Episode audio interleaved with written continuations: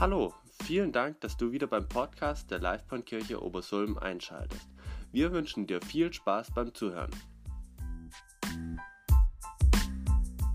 Wenn wir schwach sind, dass du gerade dann auch bei uns bist und dass du gerade auch dann uns segnen möchtest. Und ich möchte dich bitten, dass wir erkennen, dass wir einfach ohne dich nichts können, aber mit dir alles können, Herr. Amen. Ja, Charlie, ich muss dich einen Ticken korrigieren. Ja, es geht nicht um gute Zeiten, schlechten Zeiten, sondern es geht in guten wie in schlechten Zeiten. ähm, können wir mal die Präsentation beginnen, bitte? Genau, äh, ihr alle kennt wahrscheinlich diese, sagen wir, das Halt brutal. Kann das sein oder kommt das nur mir so vor?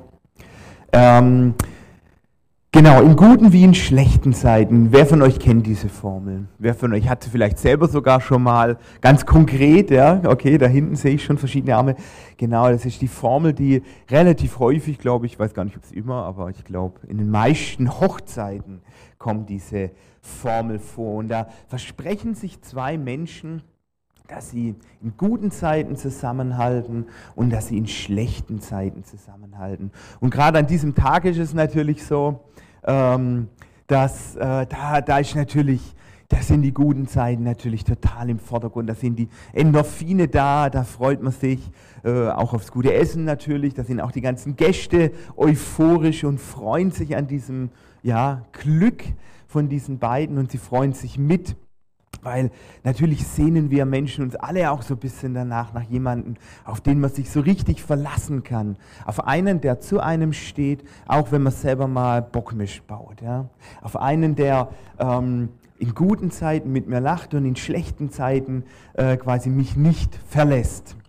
Und ähm, klar, die Ehe, die ist das eine Bild von einer Beziehung. Ja, es gibt aber natürlich, wir haben es zum Beispiel beim Charlie in meiner Predigt gehört, gibt auch sowas wie Blutsbrüderschaft. Da versprechen sich ja letztendlich auch zwei Menschen, dass sie zusammenhalten.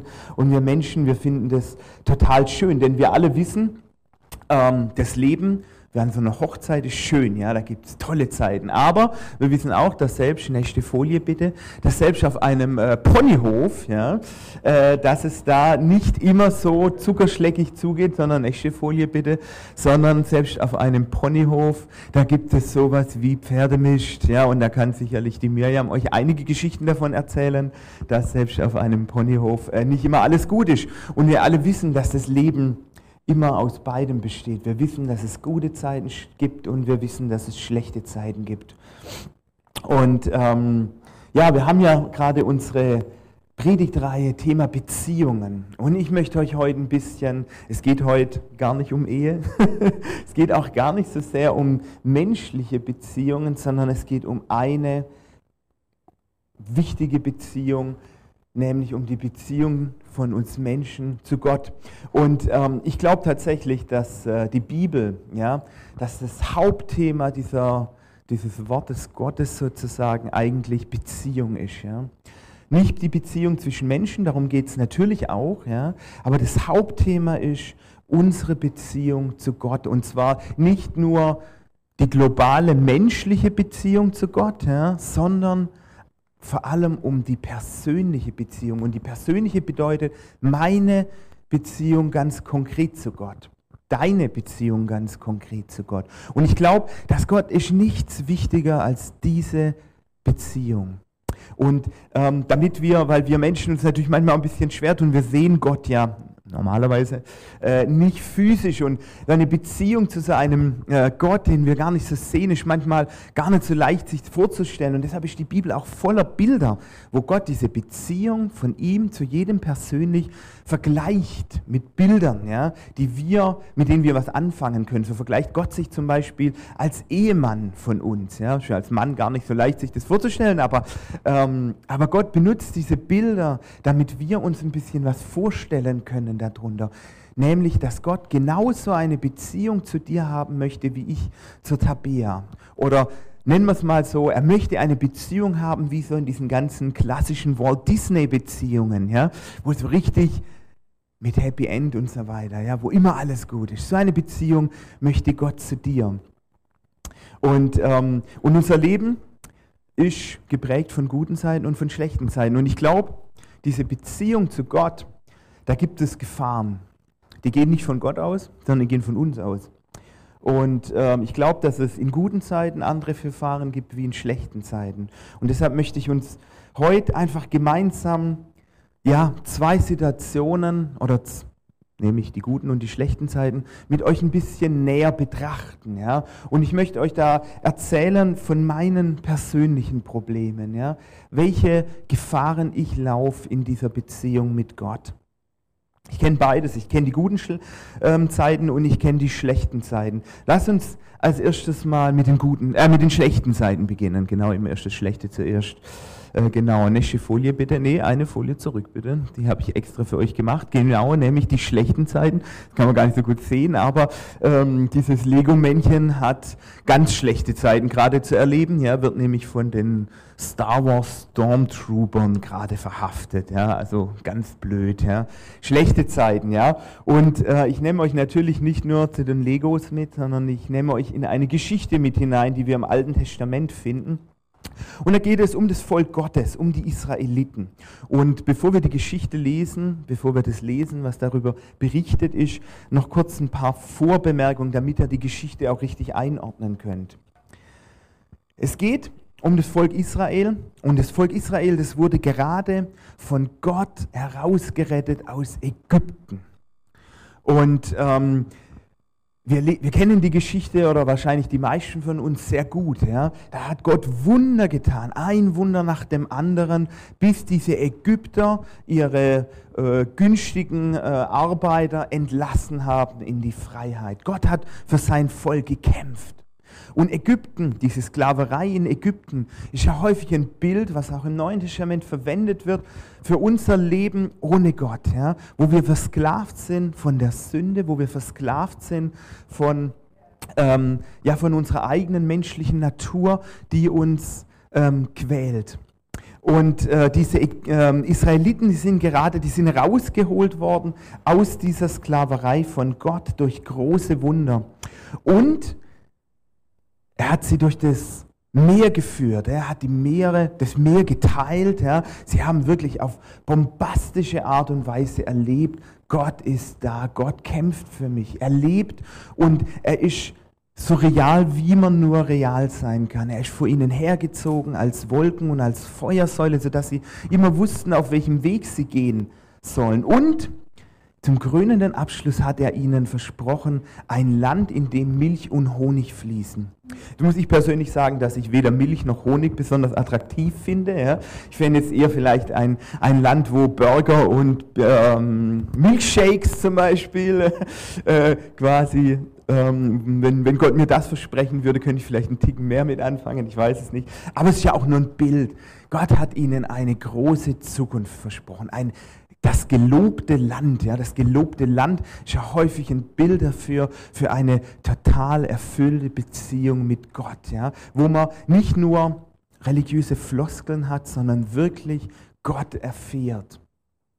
Und er hat ihnen das versprochen. Und ähm, ja, dann kommen sie tatsächlich irgendwann an den Rand dieses Landes und ähm, sie schicken Kundschafter aus. Die Kundschafter kommen zurück und dann die große Enttäuschung. Die Kundschafter erzählen, da gibt es Riesen. Die Kundschafter erzählen, dieses Land ist total, wir können es niemals einnehmen. Da gibt es ganz große Herausforderungen, Probleme.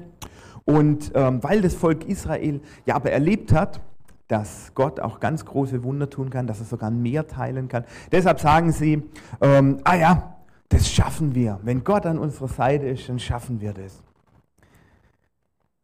Widerspruch? Haben sie so reagiert? Nein, überhaupt gar nicht haben sie so reagiert. Und dort steigen wir jetzt ein. Clement bitte, den ersten Bibeltext. Ich habe nur auf der Folie. Gut. Kann nicht auswendig. Da schrien alle Israeliten laut auf und weinten die ganze Nacht hindurch. Das ist ein Drama gewesen. Das ganze Volk hat geschrien und geweint. Sie murrten gegen Mose und Aaron und beklagten, wären wir doch bloß in Ägypten oder hier in der Wüste gestorben. Ach, wären wir doch schon tot. Warum hat uns der Herr in dieses Land gebracht? Etwa nur, damit wir hier in der Schlacht getötet werden und unsere Frauen und Kinder als Sklaven verschleppt werden? Wäre es da nicht das Beste für uns, nach Ägypten zurückzukehren? Und sie sagten zueinander, lasst uns einen Anführer wählen und nach Ägypten zurückkehren. Ja, boah, da kommen die Herausforderungen. Und ganz ehrlich, ähm, ich kann das ja irgendwo auch relativ gut nachvollziehen. Die Wüste ist ja schon so nicht so der Knaller, ja, aber dann kommen da noch feindliche Völker hinzu, da kommen Durst hinzu, da kommt die Sonne hinzu, da kommt die Angst und die Unsicherheit hinzu.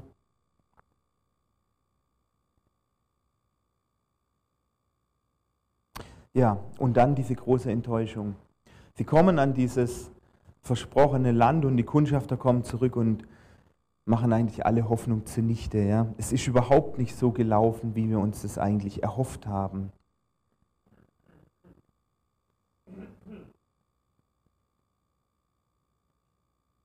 Umso mehr ich über diese Stelle nachdenke, ja, desto mehr kann ich die Israeliten irgendwo verstehen. Ja. In schlechten Zeiten, wer kennt sie nicht, ja? Und wer kennt vor allem in diesen schlechten Zeiten nicht diese große Enttäuschung? Gott, warum ist das jetzt so passiert? Wer kennt nicht diese große Anfechtung ähm, von wegen, dass man anfängt an Gott zu zweifeln, dass man denkt, ach je, ähm, das ist überhaupt nicht so gekommen, wie ich mir das eigentlich ähm, irgendwo erhofft habe.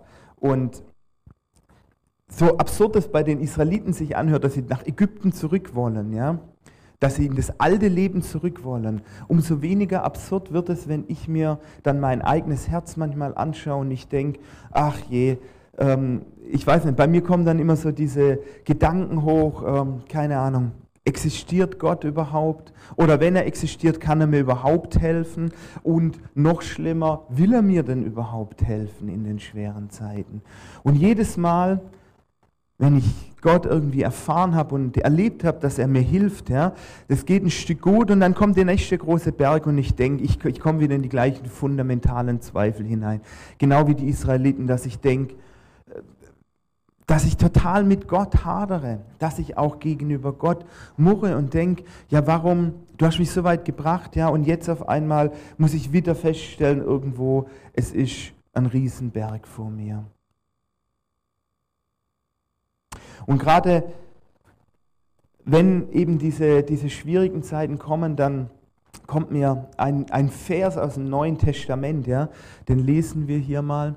Und da sagt ähm, Paulus, wenn wir als Christus, als den Gekreuzigten verkünden, sind die Juden entrüstet und die Griechen erklären es für Unsinn. Die Griechen erklären es für Unsinn. Wir leben in einem Land, das hat die Aufklärung als geschichtlichen Hintergrund, ein langer Prozess, ja, wo so der Sieg der Wissenschaft über den Glauben proklamiert worden ist und wo die Menschen an allem Übernatürlichen ganz große Zweifel haben. Und ähm, damals in der Antike, witzigerweise sind die antiken Griechen auch Vorbild in der, äh, in der äh, Aufklärung gewesen, ja, ähm, für die war die Botschaft von Jesus auch ein Witz kam lächerlich, kam ihnen vor. Und ich habe manchmal das Gefühl, genau diese gleiche Anfechtung, die kenne ich auch so gut in schweren Zeiten. Wenn ich auf einmal mein Herz mir irgendwo sagt, ach, das ist doch alles Quatsch, das ist doch alles lächerlich. Ja? Kann das denn überhaupt wahr sein?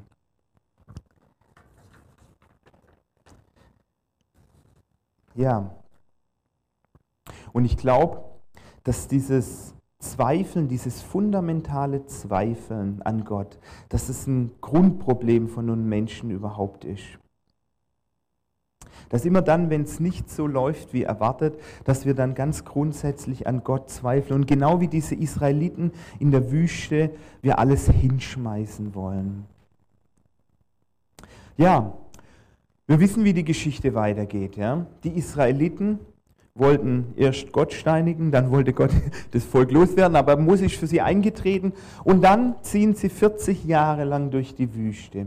Und auch dort läuft es immer wieder so, dass sie murren und dass ähm, quasi Gott eingreift. Ja? Und was für mich so ein bisschen ähm, eine Warnung ist an dieser Geschichte. Ja? Die Israeliten, die hier gemurrt haben, die haben das Land Gottes niemals gesehen. Die haben niemals diese Erfüllung, die Gott ihnen eigentlich versprochen hat, erlebt. Die haben niemals dieses gelobte Land eingenommen. Ja? Sie sind in der Wüste, in dieser frustrierenden Zeit eigentlich gestorben letztendlich. Sie haben nie das erlebt, was Gott ihnen verheißen hat, nämlich ein Land, das geprägt ist von der erfüllenden Beziehung mit ihm.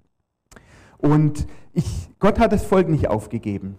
Gott gibt auch mich nicht auf. Das ist ganz klar. Aber ich habe manchmal die Angst, ja, oder was heißt die Angst? Ich glaube, es ist ein bisschen eine Warnung für uns, ja, dass wir Gott auch nicht so erleben, wie wir ihn erleben könnten, weil wir immer wieder an diesen Punkt kommen, dass wir uns fundamental an ihm stoßen und uns von ihm abwenden. Und ich glaube, die, Israeli, die Israelis haben sich damals vor allem selbst um eine großartige Erfahrung betrogen, nämlich die Erfahrung, dieses gelobte Land einnehmen zu dürfen. Und ich habe mir dann angeschaut, was war denn der Unterschied zwischen Mose, Kaleb, Josua und dem anderen von Volk? Die standen ja vor den gleichen Herausforderungen. Aber wie sind die damit umgegangen? Mose zum Beispiel lesen wir auch.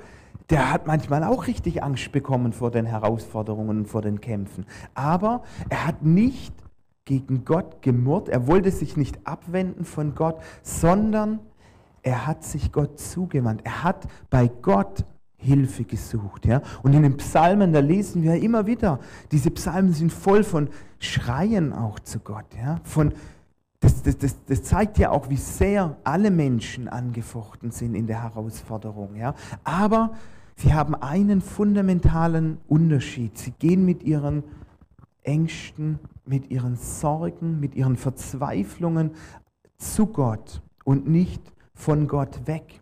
Und deshalb haben auch alle drei das Land Gottes zumindest sehen dürfen. Ja? Josua durfte sogar einnehmen, aber auch Mose durfte das Land noch sehen vor seinem Tod. Das heißt, sie durften Erfahrungen machen, die den anderen in ihrem Leben verwehrt geblieben sind, weil sie sich selbst letztendlich diese Erfahrungen genommen haben.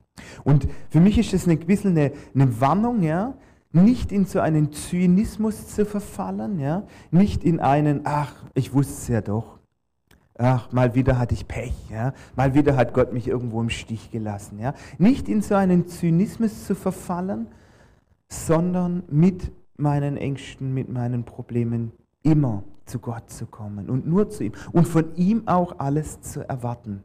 Nämlich dieselben Wunder, die ich vorher schon erlebt habe, dieselben Erfahrungen, die ich schon erlebt habe. Ja? All das, was ich mit ihm erlebt habe, nicht bei jeder neuen Herausforderung wieder fundamental in Frage zu stellen.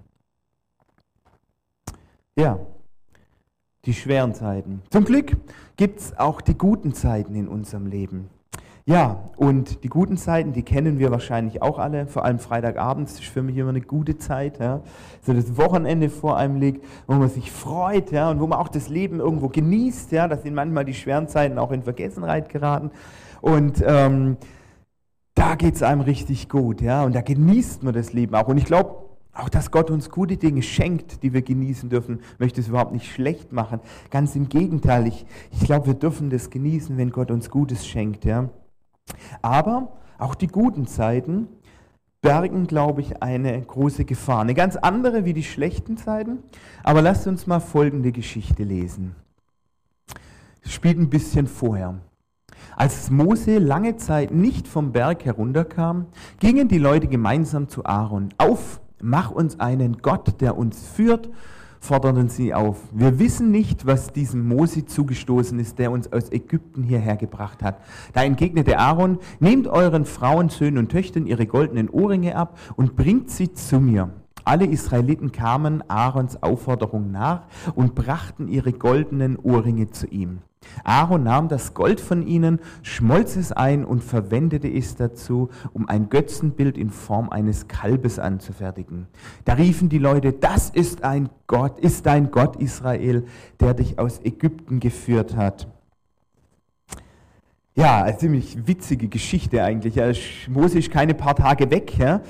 Und dann fangen sie an, äh, diese Israeliten, ich weiß gar nicht, ob die da eine gute Zeit erlebt haben, darum geht es gar nicht, aber sie fangen an, Ohrringe zusammen zusammen und sie machen sich ein goldenes Kalb und glauben, dass das jetzt ihrer Gott ist. Ja? Eigentlich total absurd, ja? Ähm, wenn man sich das mal so vorstellt. Wie soll quasi dieses goldene Standbild von einem Kalb auch noch, ja? wie soll denn das auf einmal helfen können? Ja? Oder wie soll das irgendwo mein Leben verändern können? Ja?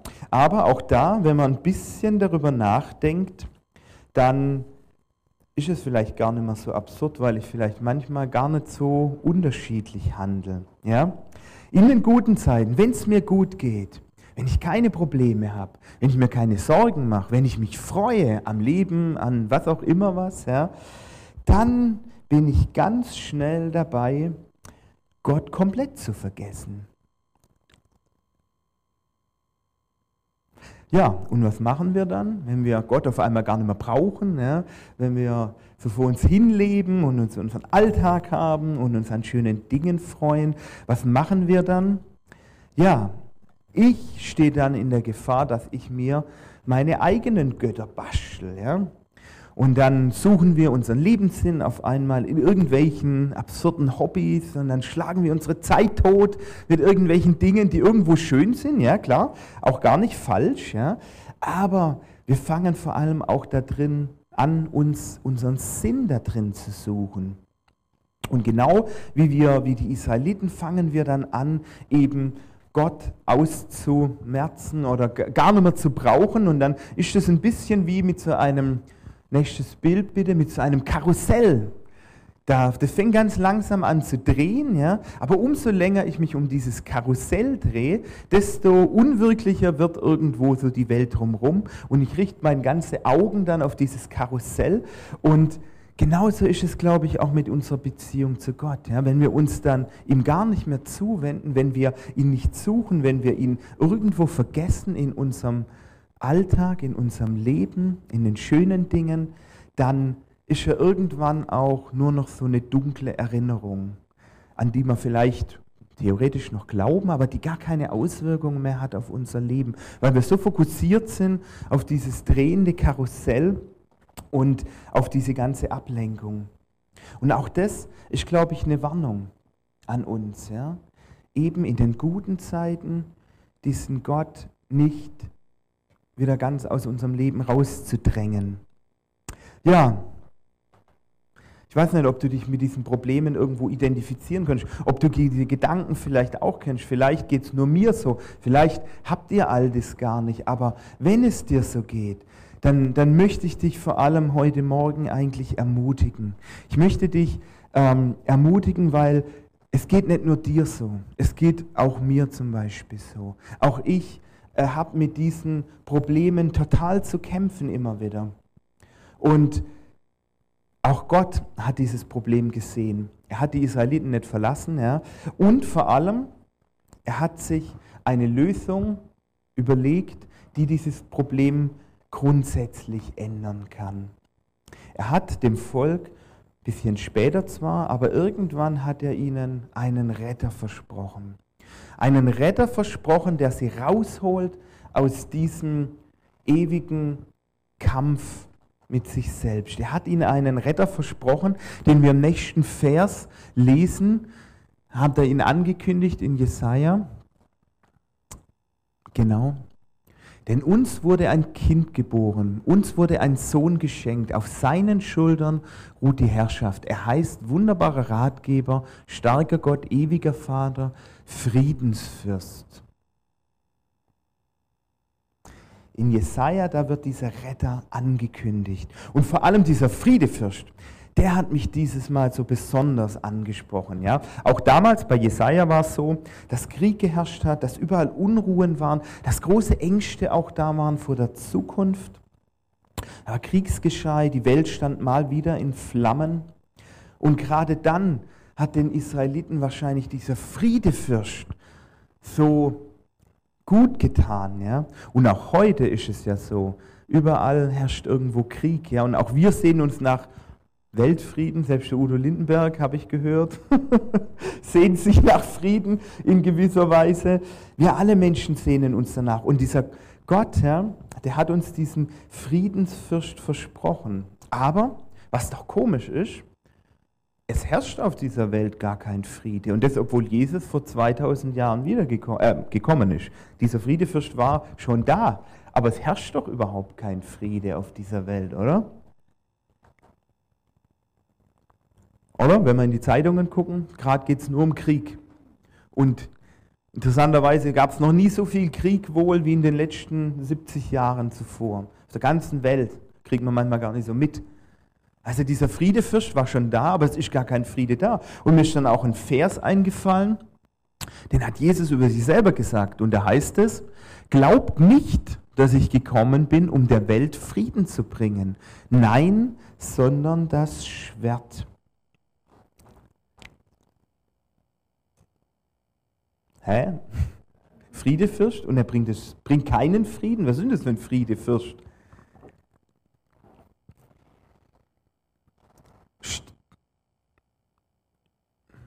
Tja, die Frage ist, um was für einen Friede geht es? Welchen Frieden hat Jesus gebracht? Ich bin felsenfest davon überzeugt, wenn Jesus wirklich, wenn er wiederkommt zum zweiten Mal, dass dann wirklich auch so etwas wie Weltfriede herrscht.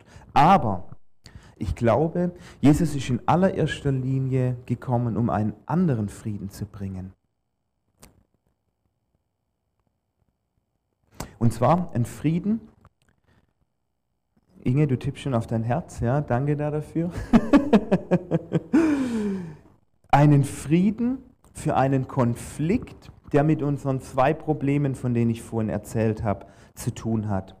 Nämlich ich wusste, weiß gar nicht, ob du dir dessen bewusst warst oder bist, ja, dass du, dass deine menschliche Natur im Krieg ist.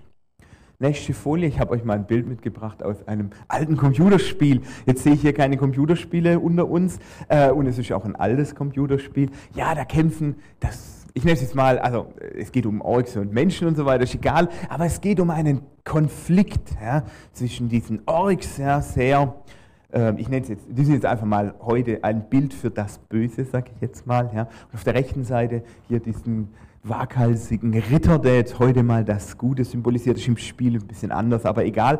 Ähm, es gibt einen Konflikt in unserem Herzen. Ja. Und der ist, den möchte ich einfach mal so vergleichen mit diesem Bild. Ja. Es gibt einen Krieg auch um unsere Herzen. Wenn wir die Bibel lesen, dann lesen wir ganz am Anfang schon, dass die menschliche Natur leider auf die falsche Seite gerutscht ist. Ja. Wir stehen auf einmal in einem Krieg auf der falschen Seite, nämlich ein Krieg zwischen Gott und dem Teufel. Und der Teufel hat es tatsächlich geschafft, die Menschen wegzubringen von Gott. Und deshalb herrscht auch in unserem Herz so ein Krieg, ja, ein Krieg gegen Gott und gegen Gottes Gedanken und gegen Gottes Natur. Und deshalb ist es auch so, dass wir, kaum haben wir Probleme, kommen die ganz großen Zweifel. Versucht uns der Teufel wegzubringen von Gott. Wenn es uns gut geht, dann versucht uns der Teufel abzulenken, um uns auch wieder wegzubringen von Gott, weil wir in diesem Krieg stehen, in, äh, zwischen die Fronten geraten sind. Und unsere menschliche Natur ist leider auf diesem Kriegspfad. Aber das Schöne ist, jetzt kommt auf einmal dieser Friedefürst wieder zurück. Gott hat ihn angekündigt und er kam, Jesus kam und wir alle wissen, dass Jesus tatsächlich gekommen ist, um diesen Konflikt in unserem Herzen ein für alle Mal zu beenden und zwar siegreich zu beenden. Wenn Gott, und jetzt müssen wir eine Folie überspringen, ich habe die falsche Reihenfolge, nämlich das mit dem Kreuz bitte dieser Friedefürst, ja, der gekommen ist, um mir Frieden zu geben. Und zwar einen Frieden, der den Konflikt von mir persönlich mit Gott beenden kann, dann hat es ein unglaubliches Potenzial, wenn wir uns dann auf einmal bewusst machen, dieser Konflikt in meinem Herzen, den kann Gott beenden, den kann Gott für sich entscheiden, wenn wir ihn lassen. Wenn wir Jesus bitten, wir müssen einmal in unserem Leben diese Entscheidung treffen, mit Jesus unterwegs zu sein. Und mehr ist es gar nicht. Wenn wir uns dafür entscheiden, dann kann Gott diesen, dieser Friedefürst, diesen Krieg zwischen mir und Gott beenden. Und dann kann er uns auch die Kraft geben. Dann kann er, wenn wir ihn lassen, auch unser Herz umgestalten, sodass wir in diesen Konflikten, in denen wir immer wieder stehen, als Sieger hervorgehen, dass wir genau wie Mose und Aaron mit unseren Dingen zu Gott gehen und dass wir uns nicht von ihm abnehmen. Und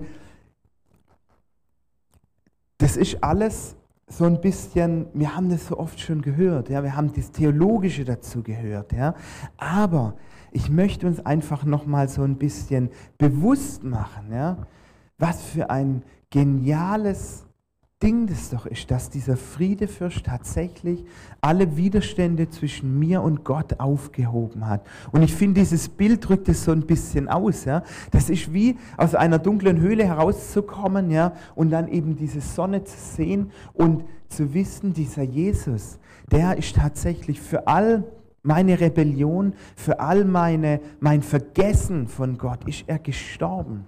Und er möchte, dass wir auch in diesem Leben schon dieses gelobte Land finden, nämlich dieses gelobte Land aus einer erfüllten Beziehung mit Gott. Und er möchte uns einen Sieg schenken über diesen Konflikt in unserem Herzen.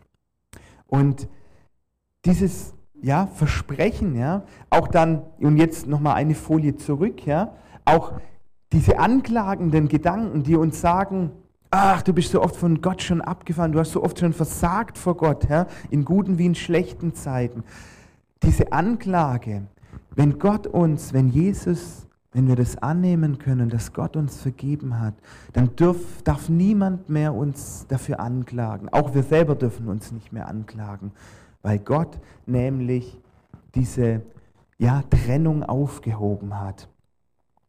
Und er verspricht uns, dass er in guten wie in schlechten Zeiten bei uns ist und dass er uns eben auch in dieses gelobte Land führen möchte. Ja, was haben wir alles gehört? Letzte Folie nochmal zusammenfassend. So als kritische Frage, wenden wir uns in schwierigen Zeiten ab von Gott oder wenden wir uns hin zu Gott? Und als zweites, vergessen wir Gott in den guten Zeiten oder integrieren wir ihn in die guten Zeiten? Und drittens, Jesus schafft Frieden zwischen dir und Gott. Amen. Vater, ich danke dir, dass du Frieden geschaffen hast zwischen meinem Herz und dir.